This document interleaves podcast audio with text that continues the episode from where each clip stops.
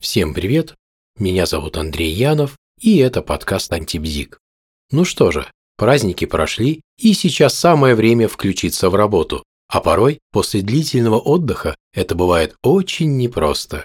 И вот в связи с таким периодом времени давайте поговорим о самомотивации. В метафорической психотерапии есть очень интересная концепция мотивации. Проще всего ее объяснить на метафоре.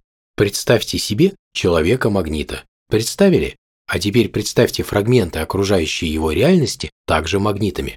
Как известно, у всех магнитов есть два полюса. Одноименные полюса отталкиваются, а разноименные притягиваются. И вот получается, что одни фрагменты реальности будут притягивать к себе человека, а другие отталкивать. Представили? Движение человека в этой ситуации объясняется природой действия электромагнитных сил. Также возможна и ситуация, когда человек притягивается к неким фрагментам реальности не по причине разноименных полюсов, а потому что человек обладает определенными свойствами. Например, магнит притягивает металлическую стружку, при этом она не намагничена, но притягивается в силу своих свойств. Давайте попробуем перейти теперь от метафоры к реальности и ответим на вопрос, почему фрагменты реальности обладают свойствами магнита. Для того, чтобы ответить на данный вопрос, нам необходимо сконцентрироваться на самой сути концепции мотивации. Все мотивы можно разделить на две группы – мотивы добавления и мотивы избавления.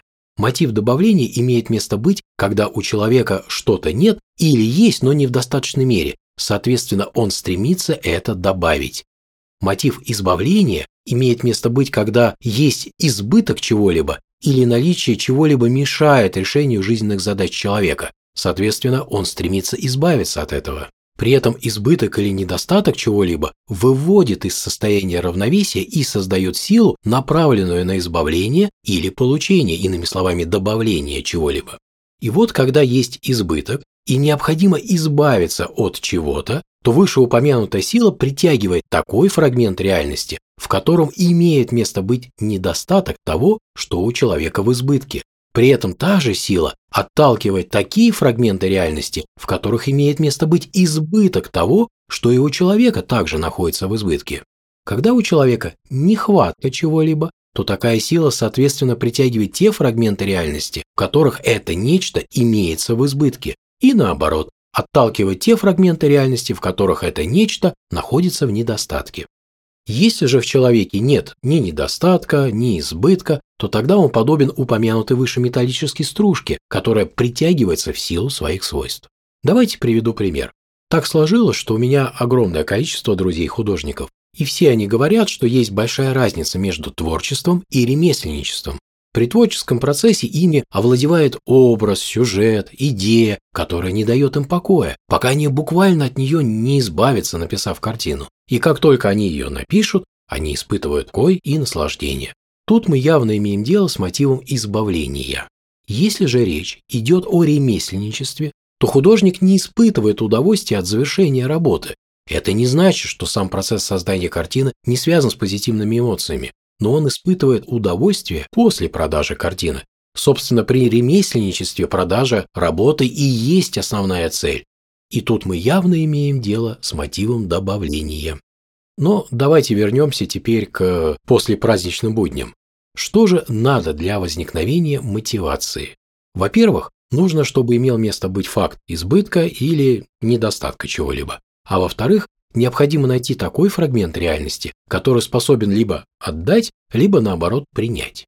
И вот тут на сцену выходит умение интересоваться. Ведь уметь интересоваться значит уметь исследовать реальность. Иными словами, расширять картину мира, находя фрагменты реальности, которые или имеют то, что нужно, или готовы принять то, что в избытке. Послушайте подкаст с названием «Умение говорить интересно», в нем подробно рассказывается про природу и суть интереса и как главное его развить. Что еще можно добавить? Конечно, надо быть в контакте со своими желаниями, ведь очень часто люди принимают за свои желания чужие. Например, человек сталкивается с тем, что в некотором коллективе принято реагировать и действовать определенным образом. И это поведение противоречит его внутреннему «хочу». Но со временем человек делает выбор в пользу этих внешних норм, и они все так же продолжают противоречить его собственному «хочу», и от этого он, конечно, не становится счастливым. Что еще важно? необходимо четко представить конечный результат. Ведь если нет его четкого понимания, то тогда возникает ряд проблем. Во-первых, непонятно, достиг ли человек результата или нет, так как нет четкого критерия достижения. Во-вторых, непонятно, как к этому желаемому результату прийти, ведь именно четкое понимание конечного результата играет важную роль в выборе способа действия. В-третьих, четкое понимание желаемого результата дает представление о том уровне и качестве удовольствия, которое человек в итоге получит.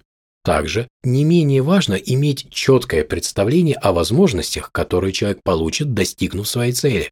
Кстати, одно из возможных определений мотива звучит следующим образом. Мотив – это совокупность возможностей, которые открываются при достижении цели. Если все эти представления размыты или и вовсе отсутствуют, то энергии на совершение действия мало или вообще нет. А что делать, чтобы энергия была, вы теперь знаете. На этом есть желание завершить это короткое повествование. Всем всего хорошего, всем пока.